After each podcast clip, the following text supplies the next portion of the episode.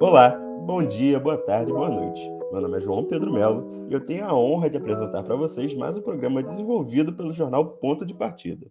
Dando prosseguimento ao nosso projeto Dias de Consciência, hoje temos o prazer de receber a mulher preta, jornalista e criadora de conteúdo Natália Braga.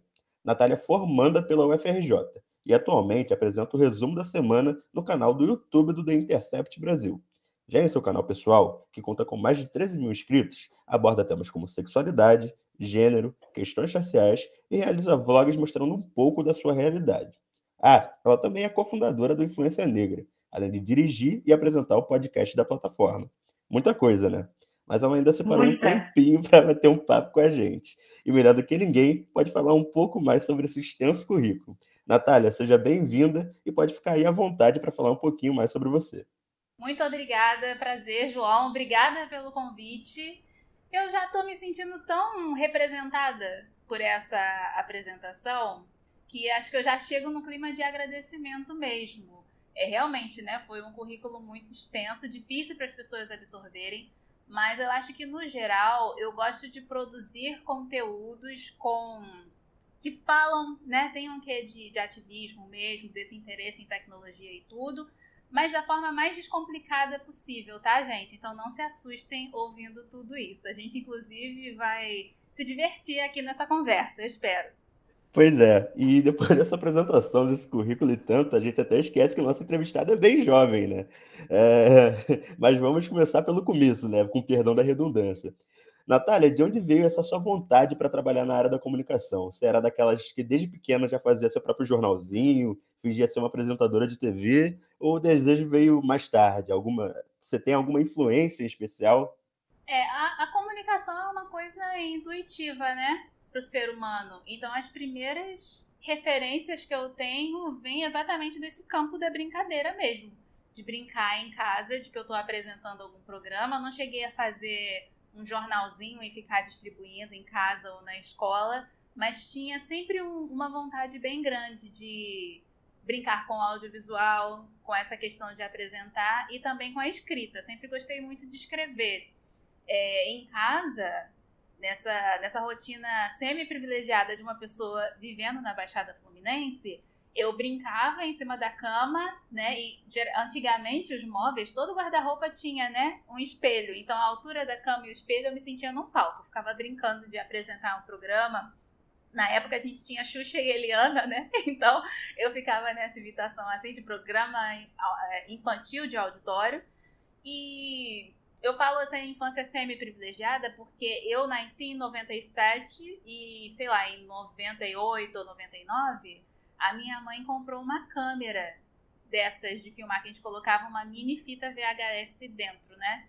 Então eu podia brincar, podia me gravar e essas câmeras tinham uma opção muito legal que era de espelhar, né, o que estava na câmera direto na televisão. Então a minha infância foi muito assim. Inclusive eu estou me devendo e devendo à minha mãe a tarefa de converter, digitalizar essas fitas, né? Que a gente quer muito ver esses registros. E então eu sempre nunca cogitei outra profissão além do jornalismo. Já tinha pensado, ah, ser veterinária. Eu também gosto muito do lado das ciências biológicas. Levei isso a sério no meu ensino médio no IFRJ, que era um ensino médio técnico, mas eu, eu pensava como uma fonte de renda, né? Para que eu pudesse me manter com um, um cargo, um emprego de nível médio técnico e bancando a minha vida na faculdade, que eu sabia que não seria fácil para ninguém, né? Mas eu nem terminei esse curso técnico, gente. Eu sempre quis mesmo trabalhar com o jornalismo e acho que eu fui até numa certa ingenuidade, né? Porque eu fui fazendo tudo isso sem saber o quão complexo poderia ser esse ambiente, o quão racista também poderia ser. E, de certa forma, essa zona de ignorância me protegeu muito para nunca ter dúvidas de que essa era mesmo a profissão que eu queria e que eu tinha talento para isso e que tudo correria bem. Então, você trabalhou durante um tempo na Multirio, né? Para quem não conhece, a Multirio é uma plataforma de multimídia vinculada à Secretaria de Educação da cidade do Rio. E como foi a experiência de ter contato assim com crianças, contato direto com crianças e jovens que, em sua maioria, têm origens parecidas com a sua, né? Pretos e frutos da periferia. Você sentia que podia ser meio que uma influência para esses pequenos? Uhum. Eu acho que foi um clima de reencontro para mim. Eu sempre gostei muito de trabalhar com crianças, né, com viés da infância e da educação. Dentro do IFRJ, eu coordenei um projeto que a gente tinha, era o Técnicos da Alegria, que primeiro era só um programa, era só uma ação de fim de ano, né, de doações de brinquedo no Natal para abrigos, e depois virou um projeto sério de divulgação científica. A gente ia a esses espaços entregar as doações sim, mas instigar as crianças a aprenderem ou até mesmo buscar, né, uma formação na área de ciências biológicas, que é isso que é feito por lá. E essa vaga na Multirio, ela uniu o útil ao agradável. O útil porque eu achava que eu ia me graduar sem estagiar, sem ter nenhuma experiência profissional que não fosse a minha autônoma com o meu canal e tudo. E o agradável de, eu acho que tem um movimento de retorno muito grande. Em todas as experiências profissionais que eu busco ter, eu procuro fazer algum tipo de, de retorno, né, de benefício para a sociedade. E essa era a grande oportunidade para isso, porque é um canal público, né? É, os, os, impostos dos cariocas que pagam esse trabalho. Então eu fiz alguns compromissos comigo mesma. Durante essa época, eu acho que eu trabalhei por oito meses lá, por exemplo. Eu fiz questão de não trançar o cabelo, de não é, é, eu acho que a principal intervenção que eu poderia fazer, eu sou uma pessoa que tem cabelo natural, né? É bom para localizar que as pessoas que estão apenas ouvindo, cabelo 4C, crespo. Então, eu fazia questão de aparecer com esse cabelo solto, solto para as crianças. Recebi elogios de, de crianças e também de professoras, exatamente pela forma ali que, que eu me comportava. Eu acho que isso realmente aproximava mais das crianças, porque a gente está falando de um público. É, como é o canal da Rede de Municipal de Educação do Rio, significa que são as turmas que vão até o fim do ensino fundamental, né? Até o nono ano. Então, e muitas dessas crianças periféricas. Se a gente pensar mais a fundo é, em, em como o mercado da comunidade, da educação pública funciona, o ensino básico público não é disputado no Rio de Janeiro só o federal público, né? Ou seja, o Pedro II, a FAETEC até aí. Mas nessas escolas municipais não é um, um, um espaço de desejo, né? De. Como é que eu posso falar aqui? É de ambição. É, eu acho que a palavra é essa. O, o ensino público municipal do Rio de Janeiro, ele não é um espaço de ambição para essas famílias, né? Ao contrário de tudo que acontece do ensino médio para cima então, essas, essas crianças nas nossas conversas, por mais que eu esteja falando tudo isso aqui, eu não estava me considerando uma pessoa superior que estava chegando para falar com as crianças, não, né? Era sempre um, um, um movimento muito de igual para igual. Eu aprendi muito com elas, pude conversar, pude ouvir histórias de vida que me deixaram, às vezes, emocionada antes mesmo de ligar a câmera. Mas dentro da minha profissão, eu sempre entendi, né, de um jeito muito sério, que o jeito que a gente se apresenta para as outras pessoas, ainda mais para as crianças que estão criando as suas referências de mundo, era importante também, né? Eu fazer do meu corpo um objeto ali de, de inspiração. Então, eu gostei muito é, desse, dessa oportunidade, assim, de estar com essas crianças. E espero que tenha feito sentido para elas, do mesmo jeito que fez para mim, de diferentes medidas que tenha sido uma lembrança boa para todo mundo. É isso, e deixando de lado um pouco o lado jornalista, é, em um dos vídeos do seu canal você conta sobre sua experiência no ProLíder, que é um programa de desenvolvimento uhum. de projetos políticos e empreendedores. Você pode contar um pouco para a gente sobre sua jornada, as satisfações, as frustrações, e também contar um pouco sobre o projeto que você desenvolveu no ProLíder, que acabou premiado com o terceiro lugar. De novo, a gente vai falar sobre educação, gente. Não tem jeito. Mas até que a minha vida é super regrada. Mas o, o Pro Líder foi uma experiência que eu só conheci porque me avisaram. Né? É, combina bastante com essa jornada que a gente está fazendo aqui. Porque às vésperas de eu entrar na universidade, eu conheci a Educafro, né? que é um dos maiores projetos de, de educação inclusiva, de ativismo político até na educação brasileira. E lá na época eu conheci o Laser Pereira. Ele estava iniciando o que hoje todos nós conhecemos como a Empodera, né, que é uma consultoria em diversidade.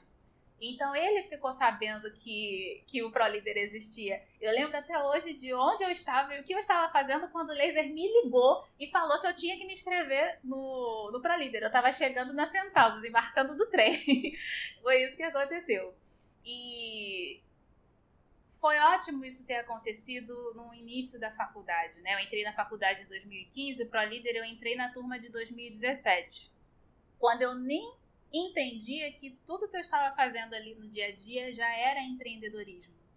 Então, é, eu, fui aprovada num processo seletivo é, nacional e nessa hora eu explico para vocês um pouquinho. O ProLíder hoje é o maior programa de empreendedorismo jovem que a gente tem aqui no Brasil. Ele é gratuito e tem uma uma busca muito grande assim é bastante concorrido.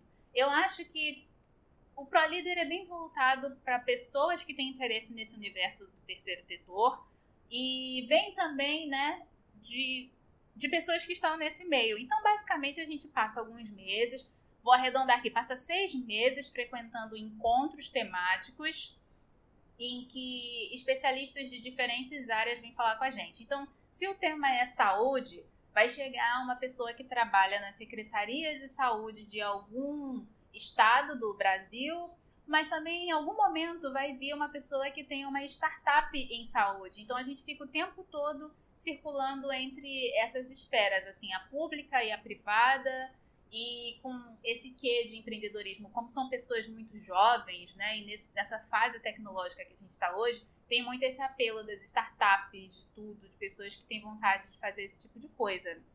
Hoje, isso é cristalino para mim, né? Mas na época eu simplesmente só entrei no ProLíder. Vamos ver no que vai dar. E eu entrei, na verdade, por um, uma mania de curiosidade que eu tenho, que é saber o que as pessoas estão passando e pensando. Acho que é por isso que eu fico brincando, né? Que eu fico eu sou antropóloga de grupo de Facebook, estou sempre ali, por mais aleatório que o assunto seja, para saber o que está se passando. E uma coisa, a melhor ferramenta que o ProLíder traz é a argumentativa. Então você vai saber como, não, digo, não como vencer uma discussão, mas você vai saber como ter um debate qualificado com essas pessoas. E isso me interessava muito. Hoje, eu, eu acho que foi uma fase necessária, o ProLíder, é isso aí. Mas eu sinto muita saudade de um traço do ProLíder que a gente não encontra na internet, que é conseguir debater e discordar sem o apocalipse acontecer. Então a gente tinha altas discordâncias ali. É por isso até que eu me senti segura para polemizar na internet em relação ao ProLíder, porque é... não sei, eu acho que eu não me sentia menor enquanto eu fazia tudo isso. E o que aconteceu é que por mais belo que fosse esse cenário, é, era um programa que acontecia em São Paulo. Eu passei seis meses de 2017 indo todo, tendo que estar todo sábado em São Paulo. Eu viajava de ônibus, então sexta-feira, a partir de 5 da tarde, eu estava em função do ProLíder. E até as 10 horas da manhã de domingo era essa ida e volta, né? Então foi bastante desgastante. E eu não tinha dinheiro para poder fazer uma coisa dessas. Inclusive, recomendo a todo mundo aqui, não importa a oportunidade profissional que você for buscar, vai lá, se inscreve, faz tudo primeiro e o dinheiro a gente bota em segundo plano. Porque sempre tem uma bolsa, uma pessoa para ajudar, e esse é o jeito da gente aqui, com esse perfil de baixa renda de periférico, ascender. Porque as condições ideais nunca vão existir pra gente, né? Só que no meu caso, no ProLíder, foi combinado que a gente teria uma bolsa, um auxílio para isso. Só que quando chegou no segundo encontro do Pro Líder, ou seja, no segundo sábado que eu fui ali frequentar, o discurso já mudou e, e já falaram para mim e outros dois colegas que nem todas as nossas viagens, alimentação e tudo seria bancado. Eu gosto de planejamento nesse sentido, né? Também não é bagunça. Porque eu sabia que tinha um limite entre até que ponto os meus pais poderiam me ajudar. Nessa época, a minha mãe me deu uma bolsa, uma mala de presente. Eu vejo a, a, nota da mala, eu vi há alguns meses, me assusta até hoje. Foi tipo 900 reais essa mala. Um dinheiro que a gente não tinha, super parcelado. Meu pai me emprestou a, a mochila dele. E a gente foi assim, entre empréstimos, uma ajuda ou outra, né, com alimentação, dava para manter. Agora, viagens de ônibus, imagina, 100 reais só a ida de ônibus, não dava para manter, porque a gente está falando aqui de, sei lá, 20 viagens entre idas e voltas, de onde a gente ia desembolsar dois mil, sei lá quantos reais, né? Só de, de passagem de ônibus. Então eu entrei em desespero. A gente começou um, uma campanha de financiamento coletivo, que era o Diversidade no ProLíder. E, e no fim das contas deu certo. Só que eu entrei num estado, assim, não foi tão grave quanto a, quanto a palavra. Mas hoje em dia a gente tem falado muito sobre o burnout, né? Esse desgaste profissional que a gente tem. Eu não cheguei a esse ponto, mas eu fiquei extremamente fragilizada também. Eu já não queria mais estar lá, eu já estava me sentindo sufocada, porque era um problema que a gente tinha e os outros colegas não sabiam nem que aquilo tudo estava acontecendo, né? Mas lá dentro do ProLíder a gente tinha um, uma. quase que uma brincadeira, né? Um trocadilho, que era um momento nosso de fazer uma palestra, que também era chamada de Pro Talk. Era pra gente pensar no molde do TEDx e fazer a nossa palestra. E aí eu resolvi falar, tema livre, eu resolvi falar sobre uma reportagem que eu estava fazendo na época, que era sobre empregadas domésticas negras, que inclusive está disponível na internet. Aí eu fiz a apresentação, tudo certinho, mas eu treinei para, se eu tinha 10 minutos de fala, eu reservei 3 ou 4 para falar sobre o que estava acontecendo comigo, né? Então eu falei, chorei. Esse vídeo tá no meu canal com áudio de baixa qualidade, sim, porque na época eu não tinha um bom microfone. Tem o, o vídeo só sobre essa questão do, do Pro Líder. E eu acho que foi muito importante fazer essa reclamação online, pública. Eu só não esperava que nos anos seguintes, até hoje, tanta gente que se inscreve no ProLíder vem me procurar, porque me vê como uma pessoa sincera para poder conversar sobre esse assunto. Né? Quando a gente passa por uma situação dessa de opressão, dá um medo de, de ser boicotada no mercado. Eu sabia que eu estava fazendo. Eu acho que eu nunca vou conseguir uma vaga na Ambev depois de fazer isso, né? Mas porque tem muitas pessoas ligadas a esse ambiente de Fundação Lehman, né? Um, uma bolha ali. Mas deu certo. Eu me sinto bem. Eu não tenho uma relação de ódio com eles. Eu acho que isso fortaleceu, porque eu acho que todas as relações têm que ser pautadas na, sinceridade mesmo. E foi uma fase importante da vida. Acho que é uma boa lição sobre não se calar diante de certos acontecimentos. E para fechar, para vocês não saírem daqui horrorizados, depois desse, desse exposed, o ProLíder mudou bastante. Em 2018 já teve bolsas para as pessoas, né? Quem, para quem precisava, como era a Gol patrocinou, as pessoas iam de avião. Nessa época, 2017, eu nunca tinha nem tido a minha primeira viagem de avião, só foi acontecer em 2019. 2020 2021, pandemia, então o programa foi online. Agora, em 2022, já deve voltar de novo a ser presencial, com viagem de avião é, os próprios ex-participantes, a gente vai né, melhorando de vida. Tem uma galera que apadrinha outros participantes. Então eu sigo incentivando vocês que curtem esses, esses ambientes aqui, esses temas, que procurem o ProLíder e todos os outros programas desses assim, que valem muito a pena, muda muito a vida. Eu continuo sendo uma pessoa melhor e diferente depois dessa experiência. Me tornou adulta, né, para bem e pro mal. É isso, Natália. E atualmente você tem apresentado o resumo da semana no canal do The Intercept Brasil.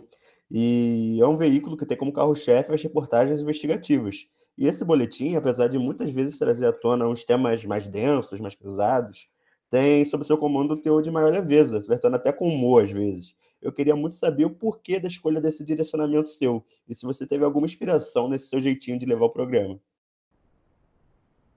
Inspiração diretamente sobre o boletim de notícias, eu não tenho. Mas um, formato que eu sempre gostei muito é o da Francesca Ramsey. Ela era, ela já foi uma apresentadora do, da MTV. Tá no YouTube até hoje os programas. Se chama MTV Decoded. E aí ela pegava um assunto, ah, vamos falar de colorismo? Vamos. Aí ela atacava um monte de referências de cultura pop, numa apresentação também desse jeito, que você não percebe nem que ela tá lendo, apresentando o roteiro, muito humor, né? Uma certa acidez. Sempre gostei muito do jeito dela de fazer essa apresentação. E depois que eu fui ver que aqui no Brasil a gente tem outros programas também, né, de boletins de notícias que são muito legais. E um que eu gosto muito é o Simplão. Quem apresenta o Simplão é a Roberta Camargo. Ela é jornalista de São Paulo, se eu não me engano. E aí eu gosto muito também. Ela, além de, de resumir né, as notícias do momento, às vezes ela traz a explicação que você precisa para alguma coisa que, que acontece da noite para o dia. Tipo o que a gente teve, né? Com as tropas dos Estados Unidos deixando o Afeganistão. Ela foi a única pessoa que, conseguiu trazer toda a complexidade desse evento de um jeito que fosse tranquilo o suficiente para eu entender alguma coisa. Então, eu gosto, é uma boa referência, assim, que eu conheci depois de começar a fazer o resumo da semana, mas que eu gosto muito. Então, quando o resumo começou, eu já estava no Intercept há um ano e meio, né? Eu trabalhei por um tempo lá enquanto estagiária antes da pandemia vir. E a gente começou exatamente no meio de 2020.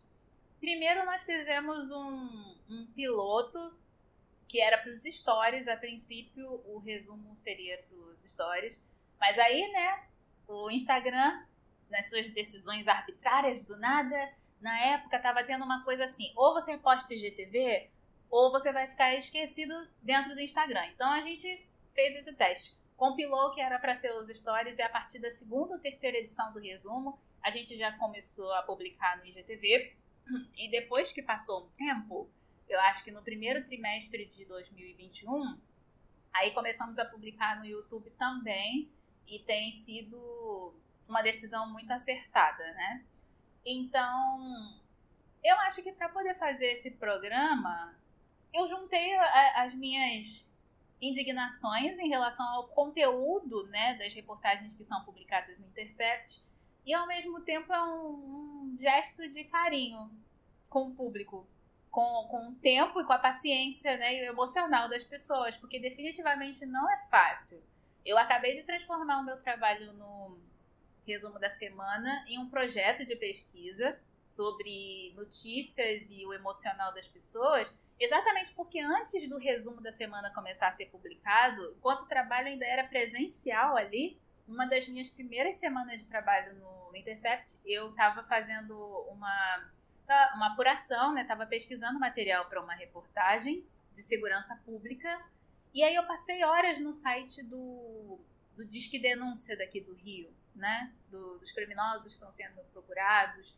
E aí tem a ficha das pessoas, o resumo da história, e bateu uma curiosidade. Eu fui jogar o nome da pessoa nos noticiários para ver os detalhes. E quando eu fui perceber, eu tava com cólica. Eu não tava para menstruar, não tava, nada disso ia acontecer no momento, né? Só que eu fui salva. Eu, pouquíssimas horas depois, eu tive terapia, né? E foi nessa conversa sincera, nesse ato de se olhar que a gente tem na, na terapia, que eu percebi, ah, então essa cólica foi por causa do meu trabalho é tão denso que eu cheguei a, a esse ponto.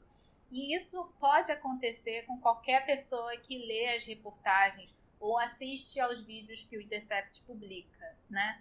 Mas ao mesmo tempo, lá a gente tem uma é um jornalismo investigativo, é um jornalismo que que não corre na mesma velocidade e nem nas mesmas prioridades que um telejornal correria, por exemplo. Então, quando a gente faz uma reportagem, eu lendo, eu posso dizer com propriedade que são reportagens que dão 16, 18 páginas do Word. Eu tenho a obrigação de alertar as pessoas o que tem de útil ali dentro, que realmente vai prender a leitura, dar uma razão para as pessoas lerem, nem que seja uma razão cômica, né? Então, é, o resumo ele faz com que eu leia coisas que eu não quero ler, faz com que eu leia coisas que me deixam entediada, que me deixam em crise em tudo, então eu sou bem objetiva. Se tá no roteiro do resumo é o que realmente interessa ali, né? Pra mim, às vezes pros colegas, enfim. É, é desse jeito assim que, que eu trabalho. Isso acabou mexendo com, com algumas vertentes que eu definitivamente não tinha, né? Esse lado mais teatral. Uma outra coisa que eu fico brincando muito nas redes sociais que é esse do, do uso estratégico das roupas, de uma maquiagem, dos objetos.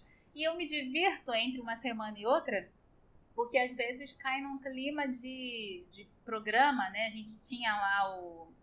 Acho que o nome do quadro era Gugu na minha casa. Eu era muito, eu era muito pequena para isso. Mas era o quadro que o Gugu fazia as pessoas procurarem coisas, né? Igual acontece em aniversário de criança. Porque às vezes eu tô escrevendo roteiro aqui, tudo bem. Daqui a dois ou três dias, na véspera da gravação, eu percebo, não, eu preciso de uma cesta de compras para que fique ilustrativo para as pessoas. Aí lá vou eu correndo, pedindo emprestado, dando um jeito de conseguir, assim. Cesta de compras, jaleco, cigarro, eu não fumo. Eu já tive que arranjar um cigarro para poder botar na gravação. Esse tipo de coisa, assim. Mas que faz muito sentido porque eu, eu acredito em um jornalismo que seja objetivo, né? Para as pessoas. E é uma delícia ficar lendo os comentários as pessoas agradecendo, falando que por mais horrorosas que as notícias sejam, elas gostam do jeito que, que eu comunico. É uma relação, assim, muito sincera. Tá sendo bem legal e eu acho que é um dos melhores jeitos, modéstia à parte, um dos melhores jeitos da gente divulgar o jornalismo investigativo. Que às vezes ele é tão denso, tão complexo, que só os jornalistas têm noção, né? E agora tá aí mais pro público, a serviço deles. É isso aí. E ainda sobre o seu trabalho no The Intercept Brasil, você também, como você falou, você apura, escreve, participa da produção de reportagens que, do que para mim, é, até por ser um jornal independente, é, são o que o jornalismo brasileiro tem de melhor. E existe alguma matéria especial que você escreveu, ou que você participou, que você carrega aquele sentimento gostoso de caramba, eu fiz parte disso? São duas. A que eu mais gosto nesse sentido de, nossa, era só um embrião isso aqui, olha só o tamanho desse trabalho, foi a série Justiça Ilegal, que também foi um projeto pré-pandemia. É, essa matéria foi uma bolsa que o Intercept recebeu da Fundação Gabo. O processo de inscrição nesse edital foi anterior à minha entrada, mas quando o TIB conseguiu essa bolsa, é, e na hora de formar a equipe, de novo, o site inteiro foi perguntado quem quer participar desse projeto. Aí eu me, me voluntariei, né, me dispus, porque desde o início a gente sabia que seria uma reportagem que envolveria gênero e a cobertura né, sobre drogas. Dois assuntos assim que me movem bastante. E aí, como chegou a pandemia, né, o home office e tudo isso, a gente adaptou essa reportagem para ser sobre mães de crianças abaixo de crianças, né? A infância juridicamente vai até 11 anos de idade. Então, mães de crianças ou lactantes. Essas pessoas, essas mulheres que tivessem dependentes dentro do contexto da pandemia e que fossem, eu não sei se é exatamente essa expressão, mas se elas estivessem presas por delitos leves, principalmente em caso de réu primário, réu primário é o que eu não tenho certeza se era. É, elas tinham direito a cumprir a pena em casa, por conta da pandemia. Isso é, foi uma decisão que o STF reforçou na época, lá em março de 2020, né, quando o mundo estava se acabando, e ela não estava sendo cumprida direito. Então, nessa reportagem, acabou que nessa fase da vida e da pandemia, o meu trabalho foi ficar mapeando, fazendo pedidos de informação para cada secretaria de administração penitenciária do Brasil, ser transparente, contar para a gente quantas gestantes, lactantes e mães de crianças estavam encarceradas nessa época, né? E depois partiu para outra fase. Essa foi a fase burocrática. E a outra fase que me marca muito mais foi de uma busca mais ativa pelas famílias então eu conversei, né, é, fiz entrevistas por áudio, por, li, por ligação, com algumas das mães dessas mulheres que estavam presas. E aí que a história ganha várias camadas, né? Porque a gente vê que a maioria dessas, dessas famílias são negras, são pessoas pobres, por exemplo, não teria a menor condição de eu fazer uma entrevista em vídeo com elas, porque às vezes era o celular, a internet da vizinha emprestada, né, para a mãe dessa pessoa. E geralmente são as mães. Eu não conversei com ex-marido ou marido de nenhuma dessas mulheres, porque elas estavam sozinhas, né, solteiras, algumas abandonadas. Tem muitas questões envolvidas no, no cárcere brasileiro. Então isso mexeu muito comigo, é, né, da gente ver, assim, acho que esse processo dessa reportagem me falou muito sobre a sobrecarga das mulheres negras e pobres no Brasil. Como isso funciona, assim. É, várias dessas famílias chegavam num, num nível de angústia para mim, pessoas vamos pensar aqui num feriadão, me mandando uma mensagem pedindo ajuda sobre coisas que eu não tinha nem o que fazer. O máximo que eu poderia fazer era colocar essa reportagem no ar. Então são por essas e outras que eu comemoro muito. Uh, pelo menos uma dessas mulheres foi solta algumas semanas depois da, da reportagem ter ido ao ar. Então a gente se envolve emocionalmente com essas histórias num nível assim que é, é surpreendente. São por essas e outras que eu falo que não tem como nenhum jornalista trabalhar sem fazer terapia, porque é bastante complicado. E essa reportagem ela teve essa série, né? Foi uma série de reportagens, então ela teve uns três ou quatro capítulos. Acho que foram duas reportagens escritas e a última foi um vídeo meu de entrevista com a Suzane Jardim, que é uma advogada, que é uma historiadora brasileira. Acho que ela não chega a ser advogada, não mas ela estuda muito sobre a segurança pública. Ela é especialista nisso. É uma mulher negra também. Essa entrevista é ótima, assim, ótima. E a Suzane tem esse ar de humor também, então você vai aprendendo sobre a guerra às drogas e ao mesmo tempo de um jeito minimamente leve, né? Dentro dessa acidez que é, dessa injustiça que é a justiça brasileira. Só que a Suzane ela vai te orientando ali. E agora em 2021, essa série se tornou parte de um livro, de um e-book que a Fundação Gabo fez com algumas das melhores reportagens dessa série sobre drogas e, no caso, dessa série de, de contemplados pela Bolsa, né, que eles fizeram. Então, assim, houve um destaque no nosso trabalho, além de um impacto social, para ter virado parte de um e-book. E eu, eu, eu posso dizer que é o primeiro livro que eu estou como autora, né? porque até agora, até hoje aqui que a gente está conversando, eu ainda não tenho o meu próprio livro escrito por mim. Mas esse projeto jornalístico, né, foi parar em um, um livro de reportagens que eu acho muito legal. Já o segundo, que é uma reportagem mais tradicional, que eu também tenho muito orgulho de ter participado, é a reportagem que eu, Paulo Vitor Ribeiro e Bruna de Lara fizemos sobre Uber e iFood. Na verdade, a gente está sempre pesquisando sobre esses aplicativos de delivery de corridas, que a gente chama de uberização do trabalho, né? E, de novo, com a influência da pandemia, a gente acabou adaptando o trabalho para fazer uma reportagem sobre como, na época, esses aplicativos de comida estavam deixando. É, de comida e de corridas também, estavam deixando os trabalhadores muito vulneráveis porque eles não estavam entregando nem álcool, nem máscara para essas pessoas. Elas estavam ali 100% abandonadas e estavam demorando muito para agir né, em relação a todo aquele perigo, aquela exposição sanitária que a gente tinha. Então foi uma reportagem muito legal.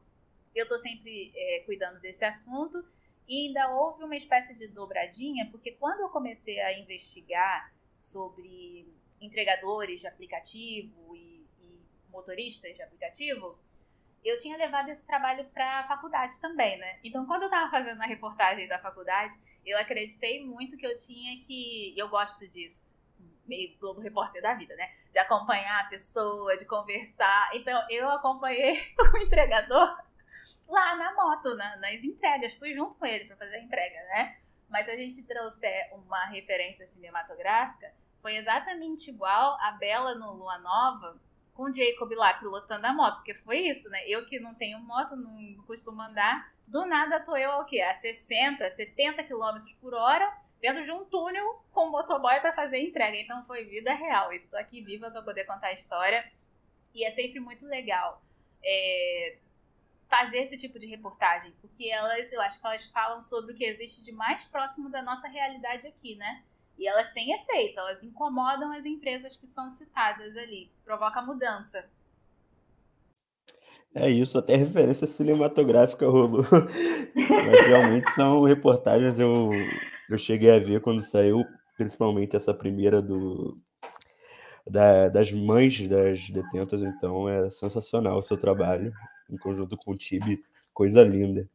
E agora eu gostaria de voltar um pouco naquela questão da posição de influência, que a gente já deu até uma pincelada. Que uhum. essa semana, por conta desse projeto Dias de Consciência que a gente está tendo no nosso jornal, eu escrevi um pouquinho sobre a Dandara dos Palmares, que foi uma figura que foi tão importante para todo o enredo do, das lutas do Quilombo dos Palmares contra o zumbi, mas que acabou sendo um pouco eclipsada e apagada da história. E o ponto que eu queria chegar citando isso é essa deficiência que meninas negras e mulheres pretas têm de encontrar assim figuras com a qual possam se identificar. Né? No jornalismo em especial, a gente tem os exemplos na mídia tradicional, como a Maju Coutinho, que agora vai para o Fantástico na Globo, e a Joyce Ribeiro, que é do SBT. Na mídia online também temos você no TIB, temos a Jarid Arraes na L e na revista Fórum, entre tantas outras. Mas há alguns anos atrás essa realidade era bem diferente. É, você sofreu um pouco na sua formação como pessoa ou profissional com essa falta de identificação? E como que você lida com esse poder de influenciar essas meninas? A gente já falou um pouco sobre isso na sua passagem na Multirio, mas eu acho que seria bom a gente retornar um pouco nesse assunto. Eu acho que para eu falar sobre como eu lidei com a falta de referências, a gente reflete um pouco de novo sobre a ignorância que me protegeu, né? Quando eu entrei na, na universidade, eu sabia que não seria nem um pouco amena a situação. Porque, embora eu tivesse vindo de uma família que não é nem um pouco ativista, ou que fala abertamente sobre questões raciais, no finalzinho do meu ensino médio, eu tive contato com tudo isso. Então, eu já sabia que a universidade não seria a Disney para mim. Estava longe de ser, né? Só que. É... Acho que eu entrei na universidade achando que só existia a, a Zileide Silva e a Glória Maria, e é isso aí, acabou né? O jornalismo. Só que exatamente nessa fase que eu entrei na universidade, conhecia do Cafro e todo mundo, e de volta ao laser da, da Empodera, outra coisa muito legal que ele fez foi criar um programa de mentorias na época, na Empodera, e eu tive a Luciana Barreto como minha mentora nesse meu primeiro ano de universidade, vamos dizer assim. E aí, na época, ela trabalhava na TV Brasil, né? Foi muito antes da CNN começar a existir. E isso me ajudou a ter aquela representatividade, né? Que a gente precisa para poder ter um, um, respiro. Mas ao mesmo tempo eu acho que uma uma maior noção técnica. Acho que a partir do momento que eu já estava na profissão que eu queria, eu acho que conhecer essas outras mulheres negras fazendo coisas diferentes me ajudou a entender que eu teria possibilidades diferentes também. Que não só é, a bancada do Jornal Nacional, aquela, o, o, clássico do jornalismo que se espera de um jornalista. Não, olha quantas coisas legais, diferentes e excelentes que essas pessoas fazem. E aí, pensando um pouco nessa diversidade de, de atuação, eu quero recomendar para vocês o documentário Papo de Preta, que foi o trabalho de conclusão da Faculdade de Jornalismo que a Dandara Franco fez. A Dandara Franco é também jornalista, é da Baixada Fluminense também e é uma mulher negra também. Ela fez junto esse documentário junto com um colega dela, o Vinícius, aí eu não vou lembrar aqui o sobrenome. Eu participei desse documentário e aí eu acho que ele aprofunda, né, essa questão aqui da, da mulher negra no jornalismo que, que quer e precisa encontrar outras referências de pessoas negras. E por mais que eu fale desse jeito, eu também não conhecia muitos homens negros no jornalismo, não, né? A gente tinha o Heraldo e eu que sou péssima em nomes, também tem um, um repórter do, da Globo que apresenta o, o Como Será. Ele é mais jovem. O Alexandre Henderson, acho que é assim que fala. Também só tinha eles dois. Então, assim, a representatividade negra, de modo geral, no jornalismo, ela é péssima. Num dia desses, eu estava aqui passeando pelo Google e vi o trabalho de conclusão de uma pessoa, acho que foi no, em jornalismo também, que ela fala que as mulheres negras no telejornalismo são menos de 5%. Então é complicado, é mesmo você garimpar as referências ali que precisa. E agora que eu estou nessa posição de referência como jornalista e como influenciadora também, eu busco fazer isso com o pé no chão. Assim, que parece que eu tô completamente surtada falando com as pessoas, mas é com o pé no, chão, no sentido de que a gente não precisa, não é interessante, não é saudável que as pessoas fiquem me endeusando, não. Acho que é bom a gente pegar os exemplos e tra trabalhar de um jeito que consiga trazer autonomia para que outras pessoas pretas, outras mulheres, consigam fazer o trabalho que elas quiserem e todo mundo poder fazer isso. É, é uma frase que é, do lado de cá eu ouço de uma forma muito irônica quando as pessoas falam: ah, você vai ser a próxima Glória Maria, vai ser a próxima Maju.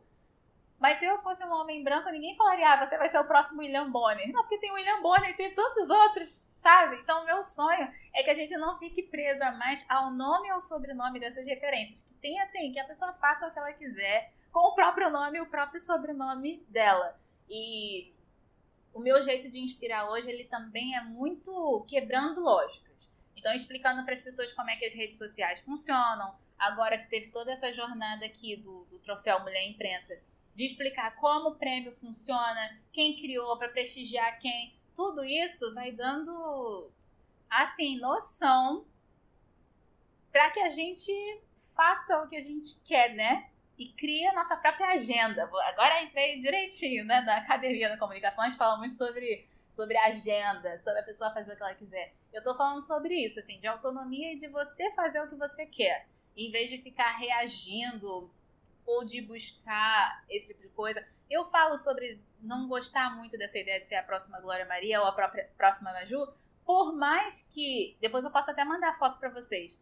Quando eu era, quando eu trabalhava na na Multi Rio, pela primeira vez eu entrei no Teatro Carlos Gomes, que fica no centro do Rio. E lá tem quadros com fotos de alguns artistas que estiveram lá. E tem uma foto da Maju abraçando a Glória Maria. Eu tirei uma foto na frente delas.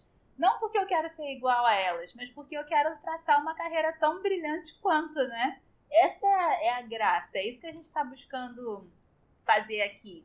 E eu tenho esse papo provocador porque essa lógica de escassez que a gente está trabalhando aqui, infelizmente, acaba deixando as pessoas pretas, as mulheres, pessoas LGBTQIA, desesperadas. Porque dá a sensação de que, para que eu me torne a próxima Glória Maria ou Maju, elas precisam ser exterminadas, retiradas de onde elas estão. Por isso que eu me posiciono desse jeito, entendeu? Infelizmente, isso alimenta, sim, uma lógica de competitividade, nada saudável, é, de medo, muito medo. A gente começa a agir pensando quem vai ser a pessoa preta que vai me tirar daqui. Porque só pode ter um preto aqui, só tem espaço para um. É desse jeito que a história sempre foi, né? Então, meu modo de influenciar é desse jeito, sempre conversando muito com as pessoas, desabafando, mas estimulando que elas tenham a própria história, a própria opinião, a vida delas, que é assim que a gente vai avançar.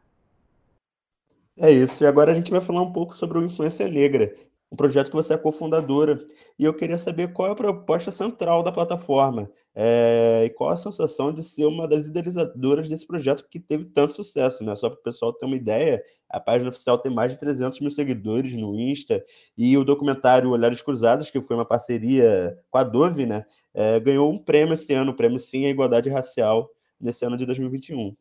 Agora é hora de eu dar várias carteiradas, né? Ganhou o prêmio de destaque publicitário, sim. É a maior plataforma relacionada a influenciadores negros da América Latina, sim. E é muito legal, né? Saber que, que é um trabalho que, que vem, acho que de 2016 ou 2015. Eu acho que foi 2016. A gente até recapitula essa história no episódio do Fantástico Mundo dos Mimos, lá no podcast, né?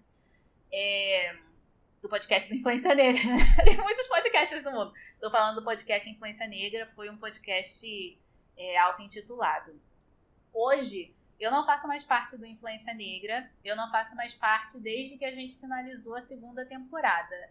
A gente terminou essa temporada entre maio e junho de 2021, foi por aí. Então acaba sendo uma história muito recente, né?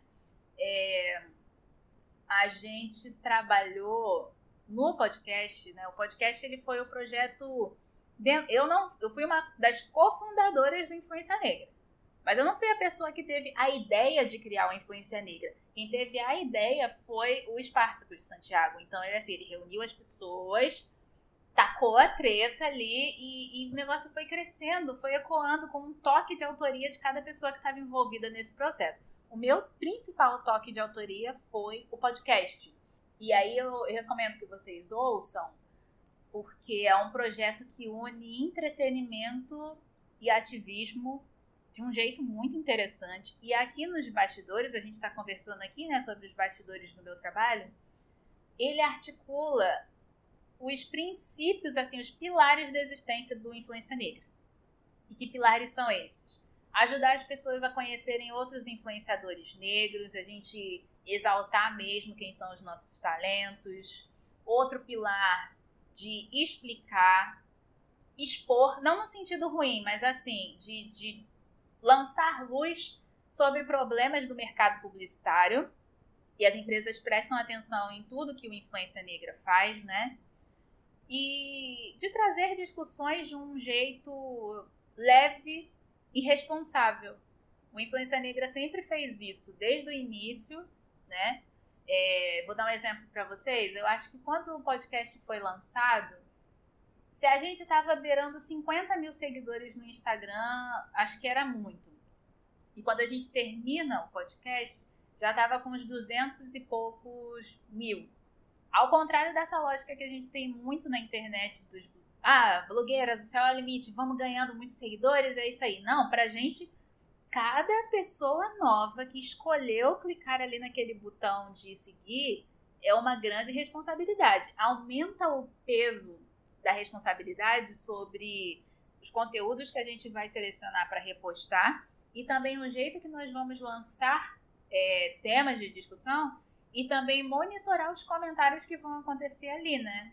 Tudo é sempre feito com muito cuidado. Então a gente já lançou postagens com debate que depois viraram um episódio do podcast, sempre um cuidado muito grande com a credibilidade das informações, com o emocional de quem vai ler, né? E de não deixar superficial.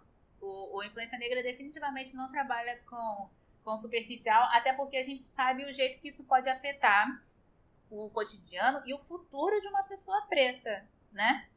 É, acho que é uma, entra um pouco até no, no, caráter, no caráter intelectual das coisas. Então, é, eu acho que sempre vai existir uma influência negra que vocês definitivamente não conhecem, né? De não conhecer a equipe, de não conhecer é, os princípios do nosso trabalho, que eu acho que pode ser uma surpresa para muita gente que for ouvir aqui. E é por isso mesmo que a gente sempre tem alguma coisa para poder é, revelar, né, de novo para as pessoas. Eu fico falando no plural porque o Influência Negra é feito por várias pessoas na equipe. Eu já não faço mais parte dela, mas eu tenho noção de como isso funciona e de certa forma eu sempre vou carregar, né, uma também uma corresponsabilidade pelo que eu já fiz por essa plataforma, né, esse podcast e, e tudo assim. Então eu falo com muita segurança e ao mesmo tempo estimulando vocês a, a conhecerem, a stalkearem, a confiarem e mandarem seus próprios conteúdos também para Influência Negra compartilhar. Eu falo desse lugar da. Eu falo que as pessoas podem estar muito. Eu acho que existe um lado assim, a gente pode admirar tanto alguém, um site ou uma pessoa que a gente não consegue enxergar tudo que ela pode ser, né? E às vezes muito, as pessoas são tão fãs do Influência Negra que elas não conseguem nem se ver como parte do processo. Então, por isso que eu falo, manda seu conteúdo sim, que a gente pode compartilhar. Ou se, se de alguma forma a gente achar que não dá para compartilhar, pede ajuda, pede um feedback, porque a gente trabalha bastante tempo nesse mercado. Então, vai saber dizer o que você pode melhorar no seu vídeo ou com quem você pode falar. Estamos ali para acolher, para informar. E eu acho que isso é muito importante. Em um espaço que é a internet, onde o número de seguidores dita o quão, quanto valor uma pessoa tem. E se essa pessoa é um influenciador preto, vai ser mais complicada ainda essa disputa. Então, contem muito sim com a influência negra.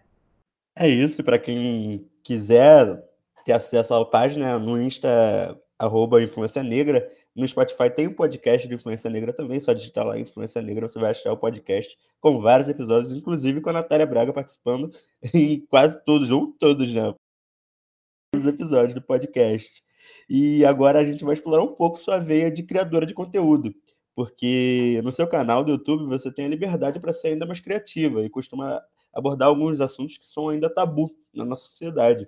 Eu queria saber se hoje em dia você se vê mais próxima de um jornalismo tradicional ou de uma criadora de conteúdo para plataformas como o YouTube? A minha carreira no jornalismo tradicional nem começou e já acabou. Não tem, não tem condições, gente. Acho que por conta dessas coisas aí, né? É, eu falo muito, acho que de todos os assuntos que são tabu, o, mais tenso que pode ser a sexualidade, né? eu sinceramente acho que no jornalismo tradicional não vai ter muito espaço para uma jornalista que fica publicando nudes ou imagens sensuais, não. É por causa disso. Eu falo rindo, mas assim, eu sempre acredito que é um esforço ousado e necessário para que a gente mude a lógica desse mercado de trabalho. Nós estamos, para nós aqui, estamos nessa mesa, é, nessa geração, não é um escândalo né? Postar selfies e nudes, documentar a própria vida nos stories não é ofensivo pra gente. Mas para as pessoas que gerenciam o dinheiro e as carreiras dentro do jornalismo tradicional, isso ainda é coisa de outro mundo, né? Então eu acredito que eu vou ser uma das pessoas que vai que está pagando preço do, do pioneirismo. E isso não necessariamente é só uma coisa ruim, não, porque entra nesse viés aqui, né? Da inspiração. A gente está falando de coisas boas aqui também. Só que eu entendo que essas minhas escolhas também trazem umas renúncias. Só que aí depois a gente pensa: faria falta?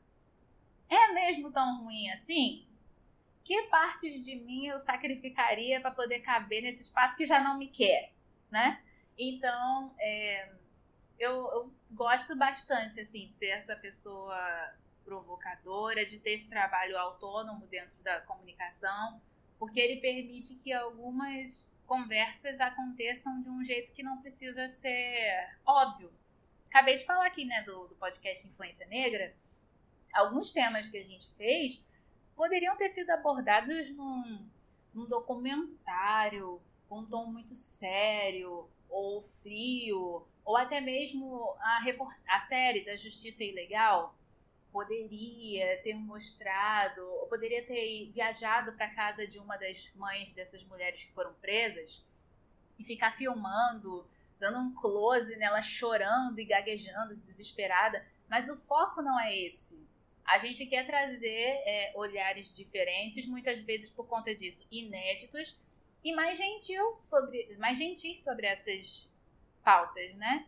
Então eu gosto assim de, de falar sobre coisas que eu não vejo na internet, não vejo no jornalismo, de às vezes provocar risos e reflexões nas pessoas sobre esses assuntos e de viver essa sofrência, né? Também acontece, porque nem tudo é, é livre e lindo, porque dependendo do assunto que eu trago, às vezes o conteúdo cai né, é banido, tipo no TikTok, que eu fui publicar um, um trechinho de um vídeo que já tá no YouTube e já tá no IGTV, sobre como as pessoas podem fazer para não jogar no lixo um vibrador que elas não gostaram tanto. Mas no TikTok, por conta do formato do vibrador, aí a postagem caiu, eu fiquei bloqueada por 24 horas. Então acontece esse tipo de coisa, né? Porque como a gente fala aqui, de um jeito vulgar, toda rede social é uma casa alugada, né? Um terreno emprestado. Então a gente lida com esse tipo de coisa, mas entre sabotagens e censuras assim, o ganho social e o meu ganho profissional, ele é muito maior. Então eu, eu gosto bastante disso. E só para explicar, eu faço isso de um jeito que é sempre muito pautado na relevância. Eu não sou o tipo de pessoa que, ah, postei e saí correndo, vou fazer uma treta, não sei o quê, para ganhar seguidores ou para tocar o terror, não. É sempre com muito cuidado, né? com as causas, com a profundidade delas e as consequências que podem vir a partir disso. Porque se fosse assim, eu poderia arruinar a vida de muitas pessoas falando sobre sexualidade, porque é um assunto que traz muito, muitos gatilhos, por exemplo, de vida amorosa ou de vida sexual, né? Então, pera lá. A responsabilidade na hora da, da influência ou de conduzir uma carreira no jornalismo, ela é muito importante. Então, eu tomo muito cuidado com isso, sim. Mas eu escolhi falar sobre assuntos que são mais delicados, assim, nesse sentido.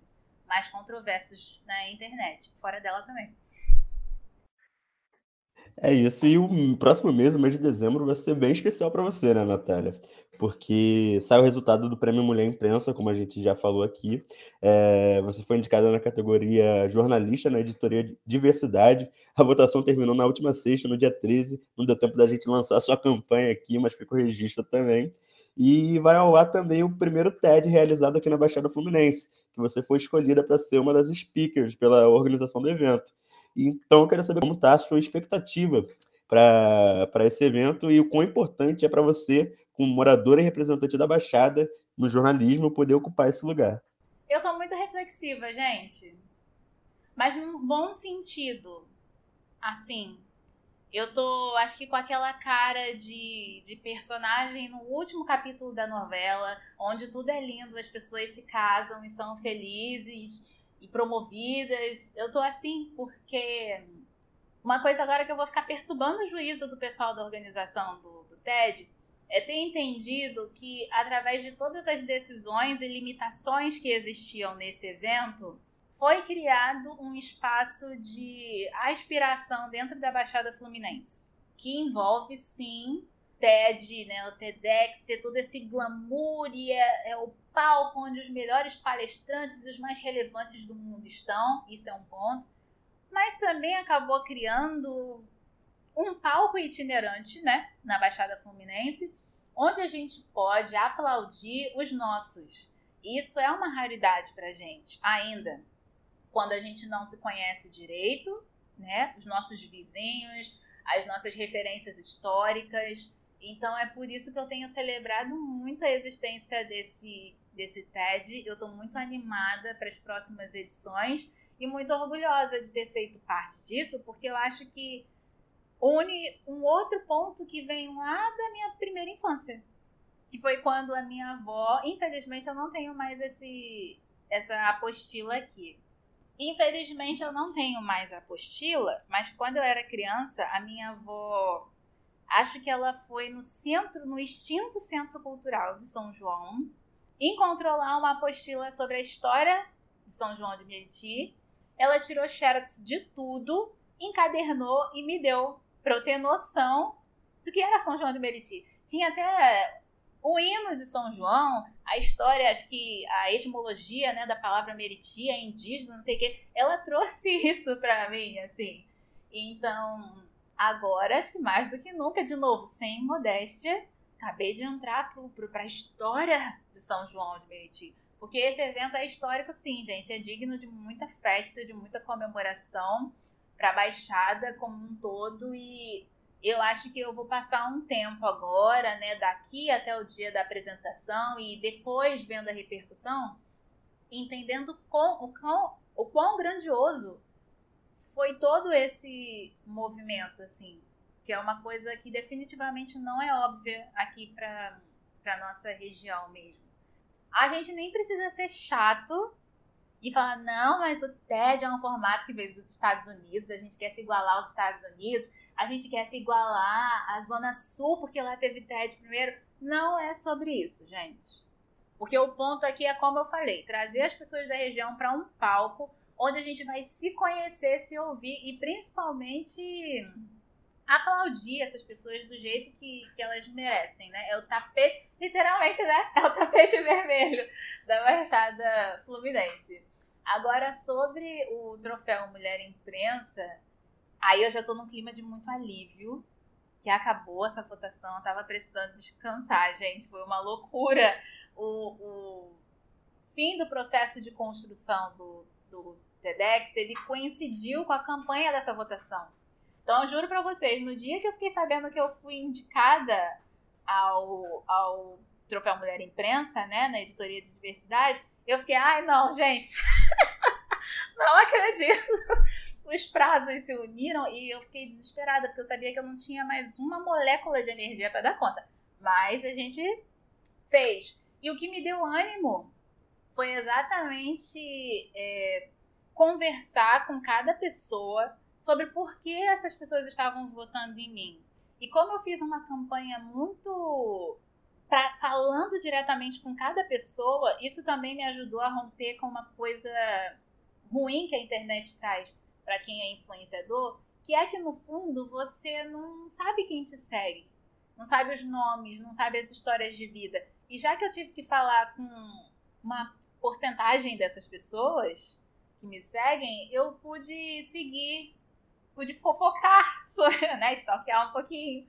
É, então foi muito legal, né? Foi um processo assim de, de muito afeto E eu acho que de humanizar várias coisas, porque a gente ainda está falando sobre um tempo de pandemia, que a gente não vê os outros, não conversa e tudo.